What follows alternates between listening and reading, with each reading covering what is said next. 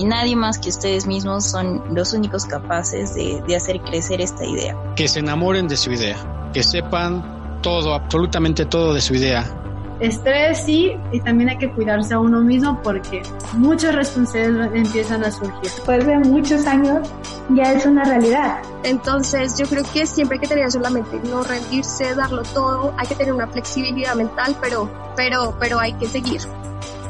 Hola, mi nombre es Héctor Garza y te doy la bienvenida a Bioemprendiendo, un podcast donde podrás escuchar las historias de emprendimiento de científicos latinoamericanos. Conoce más sobre su camino de emprendimiento cuáles han sido los retos más grandes que han tenido que superar y cómo la investigación, desarrollo e innovación se convierten en sus aliados a la hora de escalar.